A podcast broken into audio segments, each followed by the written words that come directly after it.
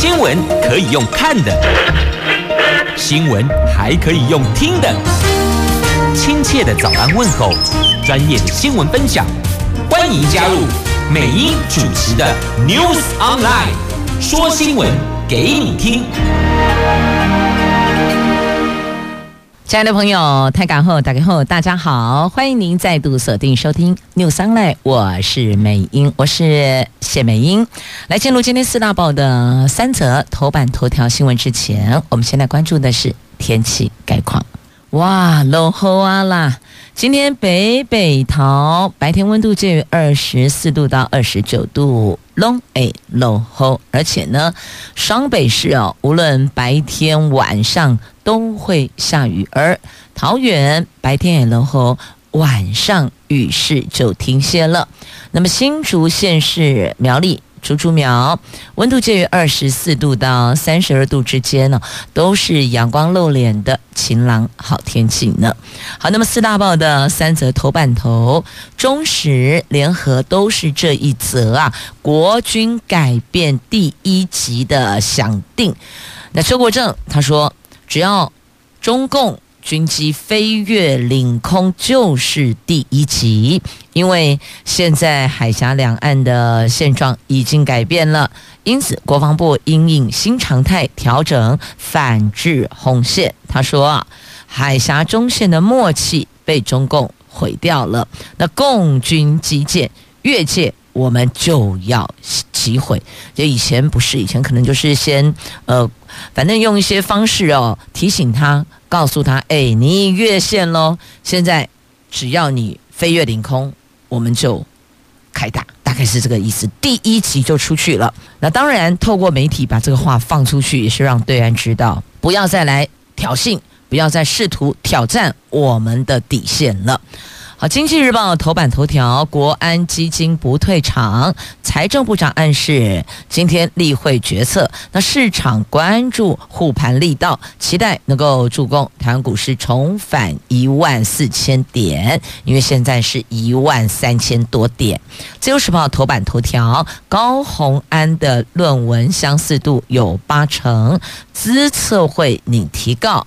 那如果构成侵权或是没有和解，那就是走法律途径来解决了。好，那这个是在今天《就是报》头版头条的新闻。来，你喜欢我们改变现在的现状吗？你喜欢我们改变了第一级的响定吗？好，来看。联合中时头版头条，这两岸现状似乎那个默契已经被破坏了。这国防部长邱国正，他昨天在立法院说，两岸海峡中线的默契已经被中共毁掉，现状已经被改变了。那这个海峡中线，它本来就是一项默契，双方的默契，它并没有条约，并没有白纸黑字的条文都没有。那这是一一项双方的默契，那这个默契已经被中共给毁掉了。那现在呢，我们在中线以东的训练区域、巡弋区是没有改变。面对共军机舰过来，我们国军是坚持不退，严密监控，以联合军兵种对应。共军一旦踩进我们的红线，我们一定会反制。但是。实际的作为则不便公开说明，不便在这里说明。只是以前呢，我们大概只是提醒他，啊，就告诉他你越线了。那但现在不一定喽。邱国正的意思是，现在我们调整经常战备时期突发状况处理规定，只要共军的航空器、航海器它越界了，我们不等它是不是有第一级，我们就是把它给击毁。所以我们就直接击毁它。那立法委员有关切啊，那面对共军，我军是否仍然坚持宁愿承受攻击，没有予以反制呢？我们是不踩第一级，不发第一枪吗？邱国正说：“诶，这个就要看对方的动作了。过去哦，我们的做法是不踩第一级，是因应对方以飞弹或是炮弹发起第一级，但是现在这个想法明显改变了。如果现在中共采用无人机来挑衅，那所以我方也调整，针对中共，你航空器实体飞越领空就算第一级。那邱国正稍后再回应其他委员质询的时候，他说外岛因应中共无人机的状况，我们一开始是有所节制的，我们不发一枪一弹不打第一级。但是现在他们的表现大家都看到了，所以国军我们也。与时俱进，我们也做调整。只要中共的航空器、航海器越界了，不管它，也不等它是不是有第一级，我们就是把它给击毁。那面对现在中共以灰色地带作为骚扰，还有测试我们的底线啊，是不是会转为攻击的行为呢？国防部长是这么回答，他说有可能哦，不排除哦，因为中共将中线界定废掉以后，到处都有可能。变成灰色地带，而我们因应作为也已经常态化，国军肯定坚守岗位。那对此，国防安全研究院的国防战略跟资源研究所的所长苏子云说：“依照国际法层面，在领海、领空主权范围内，这个国家是可以行自卫权，是可以强制排除。”外来威胁，这个是联合国宪章承认的国家自卫原则。那么，在领海、在领空，对入侵的军事机舰行使开火权，这个是具有合法性、具有正当性的。只是大家要问：假设真的这么做的话，我们把它击毁，那他们又会如何作为呢？接下来就等着。那边一定会发声明，那向来都是这样，一定会有回应的。且看他们如何回应吧。那我方这里确定的是，把这个想定做了调整。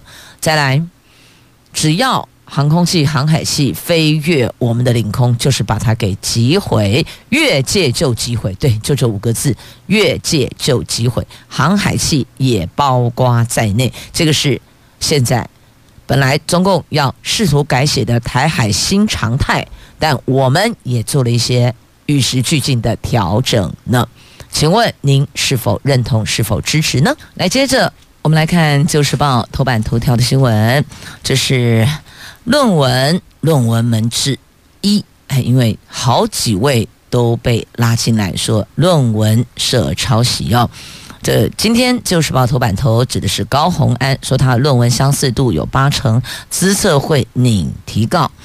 资策会比对民众党新竹市长参选人高虹安博士论文，还有资策会研究计划成果相似度竟然高达八成。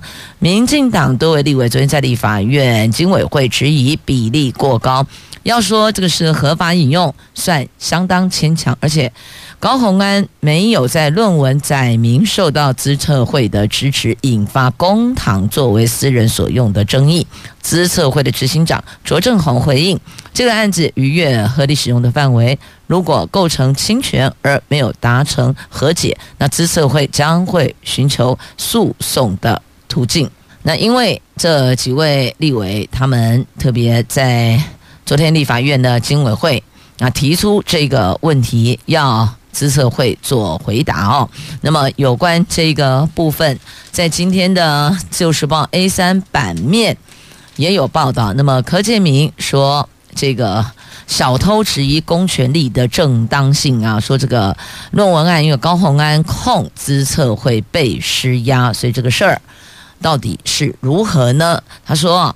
政治力介入的结果，就资社会说要提告嘛。高虹安认为说这个就是政治力介入的结果。那他也说，论文相似度八成，这个绝对不是事实啊。如果到八成，不就是几乎整本都 copy 过来了吗？所以他认为，他说这个中间绝对有。猫腻，好，两边现在就论文的部分打来打去了哦。那沈慧红、林耕仁呼吁高虹安尽快对外说明。那沈慧红的竞选办公室说，高虹安应该要辞掉立委，配合调查。但呢，这高虹安这边认为这个是政治力介入，而且绝对没有这相似度到八成啊，绝对不是事实。所以这件事情是未完待续，还有后续呢。那《经济日报》头版头条告诉大家，国安基金不退场。今天国安基金将召开第三季的例会。财政部长苏建荣他说，台湾股市目前还在波动的阶段，国安基金将会密切关注。那今天的例会如果没有例外的话，应该是不会做出重大决定的。所以等于说呢，财政部长的这一席话也暗示了今天。国安基金将持续授权执行护盘任务，他不退场的。那今天例行委员会会公布七月十三号进场护盘以来，到底动用了多少银弹？那最近的美国股市大涨，暂时化解的台湾股市继续破底的危机，但还没收复国安基金进场防线呢。所以预期哦，今天。的会议除了针对最新的国际情势变化，研商精进护盘的策略，那各界更关注国安基金砸钱护盘的力道。相关的讯息如果能够激励市场的信心，那台湾股市收复国安基金防线，重返一万四千点，将是指日可待的哦。所以意思就是告诉大家，不会。退场会守在这儿，视状况随时哦出手。那市场关注到底国安基金护盘的力道可以大到哪里？这进来小小的护一下，还是毛起来护呢？哦，这个就很重要了。这个有差别的，有时候是来走个过场，因为有的时候呢，真的是倾全力去护盘，那个力道是不一样的，所以。大伙儿要问的是，市场关注的是国安基金进场护盘的力道会到哪里呢？那虽然不退场，但要问你出多少力呀？最新消息啊，北韩今天清晨又发射两枚飞弹，所以总计十二天按了六次按钮呢。这金小胖真的是很任性啊！好，那么在今天《中国时报》头版下方。有相关的这北韩发射飞弹，然后呢，韩国、美国进行军演，呛朝鲜半岛，结果呢，唉，射了五枚飞弹，有一枚掉在自家宅子里边，韩国的民众以为两韩开打，吓坏了，其实不是的哦，虚惊一场。好，这北韩在四号发射弹道飞弹。飞越日本之后，南韩和驻韩国的美军在昨天也发射飞弹予以反制回应，当中四枚飞弹命中目标，就不料另外一枚由南韩自行发射的玄武 2C。弹道飞弹在发射后不久就坠毁在附近的南韩军事基地内，还引发熊熊大火。尽管没有造成人员伤亡，但是啊，这个熊熊大火跟飞弹坠落却引起了民众的恐慌。附近居民以为两韩开战了，吓坏了。那南韩军方在昨天为这一件发弹飞射失败。扰民事件向公众道歉呢、这道歉事情还是发生了，所以你看啊、这多乱，多紧张。还有按钮按下去，你能不能精准命中目标？这个也很重要哦。那么在北韩试射飞北韩射飞弹之后，韩国、美国就展开反制行动，联合实施地对地飞弹射击训练，其实也就是军演。军事演习，那目标就是要这个做给朝鲜看，就是呛杀朝鲜半岛，对北韩这呛杀的意思哦。那只是呢，没想到昨天一共发射五枚飞弹，四枚都命中目标，就偏偏那一枚还掉在自家的军事基地内，幸好没有人员伤亡。只不过这个飞弹坠毁引发熊熊大火，确实让不知情的民众以为。开战的吓坏了。那其实过去二零一七年韩军射击飞弹的时候，也曾经发生过类似的情况。在二零一七年九月十五号，韩军发射两枚玄武突 A 弹道飞弹来反制当时北韩发射中程弹道飞弹，其中有一枚飞弹也发生飞行异常，在发射几秒之后，它就坠入大海。那个时候是坠入大海，但这一次是在韩国的军事基地里边。你看这代志有大条不？呜哦，金价就大条哎哦。好，那么接着我们再来连接到《自由时报》头版版面，美国太平洋舰队司令说。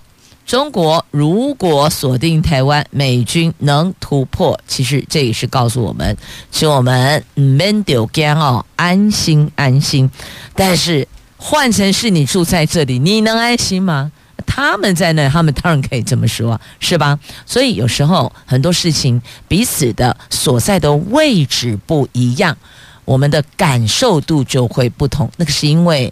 我们所看到的事情的角度也会不太一样，所以美英常说了，要了解原貌，要还原真相哦，就是要多个角度去看待同一个世界，你才会得到比较客观的样貌。好，同样的也是，你看，他说啊，你们不用怕啊，美军能够突破。啊，本对西利伯多少的耶基啊，忐忑的不是你，不是吗？好，那看一下啊，这一则新闻，这根据日经亚洲在昨天的报道，美国海军太平洋舰队司令帕帕罗，他日前在夏威夷明确的说，你看吧，在夏威夷说的话。我邀请他来住在台湾好了。他说，如果中国对台湾实施海上封锁，不仅美国本身就有能力突破，盟邦也有能力突破封锁。只不过呢，有一位不具名的美国国防官员警告，北京可能会以合法掩护非法，借着不断实施军事演习而对台湾行基本的封锁。等于说，他讲他在演习，但实际上就是在封锁台湾。举个例子，您还有没有印象哦？之前曾经他们有先公告，先说了，哎，几月几号到几月几号，我们在这儿要做军事演习，所以呢，那先提醒这段时间之内，那如果可能会进入到这个领空的飞机，那你自己可能要改道行驶，类似像这样。那请问，如果他告诉你说我们要进行军事演习，所以这一段时间的海域、空域，他们都在用。啊！如果误打了，还胜利衰，大家都不敢来啊！我问你，飞机是不是干脆干脆他们就改停靠的这个航站，立刻改有没有？记不记得前一阵子？对，就是这样。所以呢，美国这位国防部官员警告哦，非常有可能中国会借着军事演习，那实际上是对台湾实施 真实样貌的封锁。这个。我们要小心，他用这样的方式来隐匿他们要切断台湾海上通道的意图，我就把你给切掉了。不管是海上的还是空域的海空，直接拦掉，大概是这个意思啦。那这在今天《自由时报》头版版面的新闻，讲到这个新闻，你会不会觉得心情突然之间就很不露了？会。一定多少都会被影响。来，继续我们来看《自由时报》头版下方的新闻。这中国的大批渔船，他们的武装配备升级了。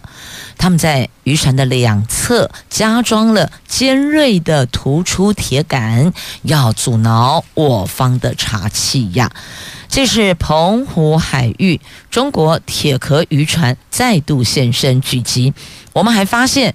这些铁壳船反查器武装明显升级喽，渔船的两侧都加装了尖锐突出的铁杆，阻挡我们的巡防艇强靠取缔。因为一般过去都是我们就是靠近它，然后直接登船查缉。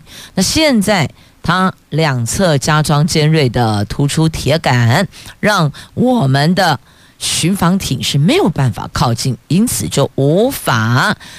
取缔就登船，那叫登船吧？对，登船取缔。那澎湖海巡队说，过去只有少数的铁壳船有装铁杆，现在成为普遍性的装备，而且它装置的密度更高更长，等于是密度更高，然后那个铁杆的长度更长，两侧突出达到三到五公尺，哎，增加了海巡人员海上跳船取缔的危险性啊。所以上有政策，下有对策，就是这样。你们要强靠取缔，我就让你完全无法靠近我。所以你想想看，突出了三公尺到五公尺的铁杆，你要怎么靠近它呢？难道以后我们海巡队的取缔人员还要学习走钢索吗？当然不可能的。所以他们就是用这样的方式来阻挠我方的查缉。好，讲到这里，一定心情没有觉得很好，对不对？那我们就换一下，让心情好一点，好不好？来看一下。这有正能量的新闻。今天《中国时报》还有《联合报》的头版下方，诺贝尔化学奖得主也是有三位学者同获殊荣，分别是美国籍的卡洛琳·博托奇、美国籍的夏普里斯。丹麦籍的梅尔达，就他们三位，他们让化学化繁为简。哦，我从来都没有觉得化学很简单，超难的。以前国中哦，看到化学，我的头整个就大起来了，就直接竖白旗的哈。他们好厉害哦，所以特别崇拜他们这三位诺贝尔化学奖得主。二零二二的诺贝尔化学奖得主出炉，这三名科学家共同得奖。瑞典皇家科学院的秘书长，他昨天在斯德哥尔摩卡洛林斯卡研究所宣布，今年诺贝尔化学奖由美国的女学者博托奇、丹麦学者梅尔达、美国学者夏普里斯，他们三个在。电极化学跟生物正交化学的特殊成就上共同获奖了。那当中呢，现年五十五岁的博托奇，她是史上第八位诺贝尔化学奖的女性获奖者，而现年八十一岁的夏普里斯是二零零一年，她就曾经获得诺贝尔化学奖，这一次啊，她是。二度得奖呢，让他成为了史上第五位获得两次诺贝尔奖、第二位两次获得诺贝尔化学奖的科学家。我就觉得他们好厉害哦！化学已经很恐怖了，他还可以拿奖，还可以拿两次奖，真的要给他们掌声鼓励鼓励！你有没有觉得有满满的正能量呢？但要知道哦，要拿到。这一份殊荣，他们可是经过多少岁月时间的埋头研究，去钻研其中才有的荣誉，才有的荣耀。那他们的贡献有助于什么？标靶癌药哦，这个非常重要哦。的，他们将共同分享台币两千九百万元的奖金。那么，点击化学跟生物正交化学的贡献，让化学进入实用主义时代，在制药就制造药品，尤其是癌症标靶药物，还有基因定序等领域，帮助良多呀。所以他们是有贡献性的，才能够获得这项殊荣。那今年的化学奖研究，并不是着眼在极度复杂的物质，而是容易简单的。那机能分子能够透过直接的方式建构哦，大概是这样的意涵。或许您听得懂，或许您听不懂，但重点是我们都听得懂。他们得奖了，对吧？得奖真的很不容易呢。那么他们的研究可以延伸到正交化学，这用途超级广泛，还可以用在多样环境中运行，有助于药物的研发。啊，他们让分子建构像拼乐高一样哦，越堆越高，而且有很多很多不同的样貌，都可以把它们给。拼装出来，好，就是他们的贡献性。接着，我们来关心疫情跟疫苗。入境检疫零加七即将要上路，但昨天呢，我们新增了五万四千八百七十四例本土，创下这一波 BA 五疫情的新高。指挥官说，现在应该就是高峰，正处于高原期波动，而且有。往上的趋势。台大公卫流行病跟预防医学所的教授陈秀熙说，欧美在放宽边境之后都有小坡疫情，台湾不应该再沉迷在通报个案数，重点应该是追求小波流行后维持中重症。不上升，他们原来认为说这一波疫情高峰在九月中下旬出现，但最近哦，却一连十天确诊人数都比前一周的同期还要高，像昨天甚至相隔一百零五天后再破五万例确诊，这个是哦这一波疫情最高的记录，比上个星期三增加了百分之十三点三呢，但是。指挥中心重申，十月十三号的零加七还是如期实施的。好，那再来关心疫苗的部分，次世代疫苗十月十一号起，十八岁以上可以接种哦。指挥中心宣布，十月十一号开始开放第三阶段莫德纳次世代疫苗追加剂的接种对象扩大纳入十八岁到四十九岁的民众，追加剂和前一剂应该间隔至少要有十二周，也就是至少要间隔三个月。因此，如果即便您符合了十八岁以上的开放年纪条件，但是您跟前一剂就上一剂的施打的时间还未满十二周，那建议您也不要施打，等到满了十二个星期之后再接种比较妥当。次世代疫苗累计到货有四批，将近三百万剂。目前还有两百七十几万剂，那预估扩大开放十八岁到四十九岁民众大概有九百三十万人，扣掉这个年龄层，最近确诊的一百五十万人，大概有七百多万人是可以在十一号之后接种次世代疫苗。那次世代疫苗足够，请符合资格的民众踊跃接种。这符合资格，除了年纪之外，还有您和上一季。疫苗接种的时间的间隔长短呢，这个也纳入其中呢。好，那么接着再来这个确定喽，兵役延长定调，最快明年底实施。国防部长首度表示，四个月一席不够了，他们会以年龄划分，年底前公告。公告满一年就启动。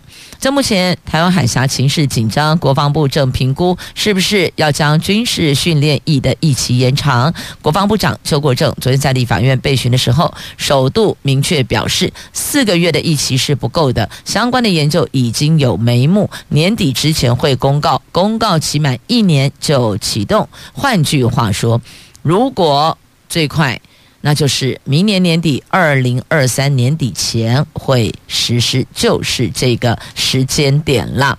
好，那么再来就是有民意代表，还有坊间的民众也询问：如果说民防组织有武装，是不是赞成国家有第二军队、第二警察的制度呢？啊，所以这些都是现在大家因应台海局势的变化，所以提出了一些想法，提供给。国防部做参考，他们去讨论呢，到底有没有、算不算、是否可以有第二军队、第二警察制度？那请问您是否认同第二军队、第二警察制度呢？来，接着我们来看《镜电视》《镜周刊》呐，来看在今天的《联合报》。A 三版面，《中国时报》也在 A 三版面哦，说这个进电视无法切割《进周刊》，应该要被撤照。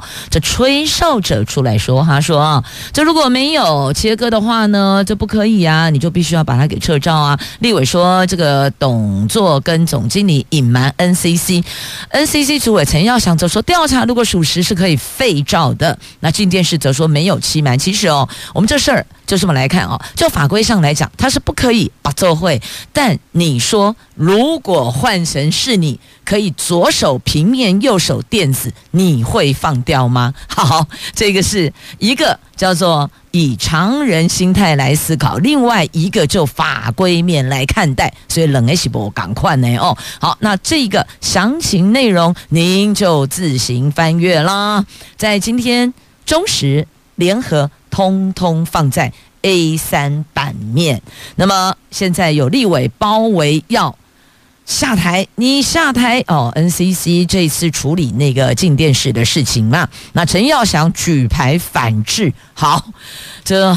我感觉这另外一个战场了啊！除了我们台海现在很紧张，我看立法院里面也是很紧张的。好，那么接着再来看环保署说碳费每一吨可能三百元，那环保团体说说，哎，这个数字不对哦，你应该要逐年提升哦。那工总说应该等法案通过，而不是喊价吧？你动这一家是拍卖场，等下划给西部。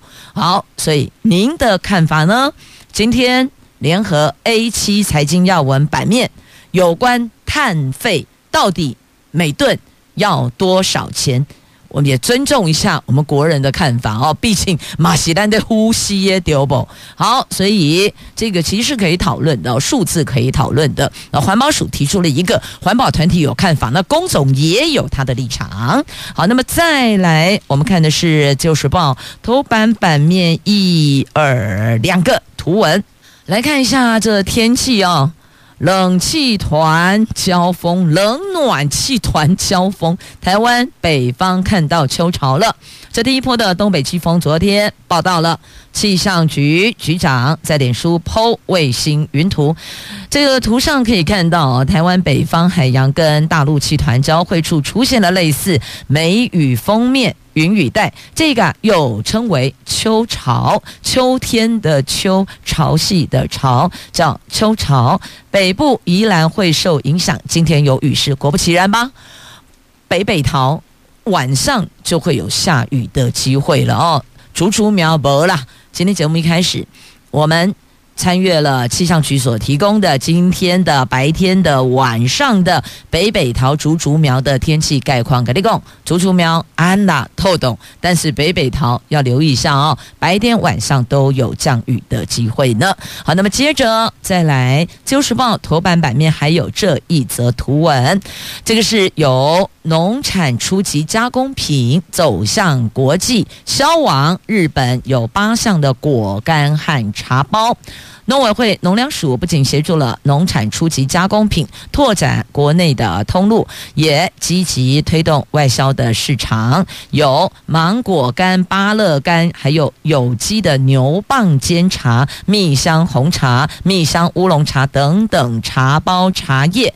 总计八项产品成功的进军日本的市场。昨天启动丰柜出口作业，第一批供货三千盒会在北海道旭川富良野的观光区上架，依照当地的市价，整体可以卖到三百万元，创造新商机。虽然您会听到哈，三百万而已哟，才三千盒哦。来，跟你讲，这里就是一个试水温的概念。如果反应良好，后续就会再加码。安内共五了解不？好，那么接着也连接这一则新闻哦。虎航明天早上十点再推超杀优惠，应该讲是今天吧？今天是六号了，对不对？对，今天早上十点，等一下哦，在一个小时零五分有超杀优惠。那么超杀优惠，大家最在意一件事情，你知道哪件事情吗？就是会不会又出现九九九九，不是九九九九纯金呐、是等候九九九九人的讯息。德公九千九百九十九个人正在等候，让购票又卡卡，大家最在意的就是这一个了。那国庆优惠指定航线单程。一千零十块钱，为什么是一零一零啊？就是双十国庆没那个夏季的十一零一千零。十元一千零一十，然后就一零一零，叫做双十国庆的概念。这个航线包括了桃园飞东京、羽田、福冈、冲绳、泰国曼谷、韩国仁川、釜山，还有济州；高雄飞东京、成田、福冈、大阪、名古屋、冲绳，预料一定会掀起一波的抢购热潮。虎航说，这段时间曼谷。不会太热，仁川不会太冷，刚好是最好玩的时候，所以推荐呐。而且今年国庆它有三天的连假，刚刚好，嘟嘟后日本、韩国、泰国玩一趟，而不是让你三天去三个国家，不啦，你可以挑一个地方三天行也是不错的。那么这一个抢购是上午十点到明天晚上十一点五十九分截止，搭乘有指定时间哦。十月六号到十二月二十号是这一段期间，好，等了三年，总算等到免隔离，因为十月十三号入境免隔零加七啦，所以很多人就觉得哦，安内后安内后，哎，当来扣路几类，好，规划一下，想想看有没有办法抢到那个单程票价一零一零，但是在这里美英看到当中有一环你要留意的，它叫做单程票价，OK。飞过去的，所以你飞回来不是这个价钱喽。OK，听啊乌不？另外跟我一零一零不会冷低，我单程去单程回来，你问清楚了。航空公司也不是做福利事业的，这样了解了吗？好，不管怎么说啦，啊，现在就是第一个解封了，可以出去，觉得很开心。那第二个呢，就是我可以抢购到便宜的票价，你不觉得心情也很爽吗？其实就有点像现在很多时候，大伙儿有时候买一些东西，其实它也不是说。真的让你觉得超优惠到什么程度？你就是觉得抢到了，那感觉就很爽嘛，是不是？是，就是这样。好，这是节目最后提供给您的讯息。如果想要抢机票的朋友，留意一下哈，这是虎航啦。也、谢谢朋友们收听今天的节目。今天声音有稍微好一点点，不过我觉得好像话又讲太多了，胸高微啊啦。今天好好的让嗓子歇一歇，希望明天完美呈现。感谢您收听，我是美英，我是谢美英，我们明天空中再会的，拜拜。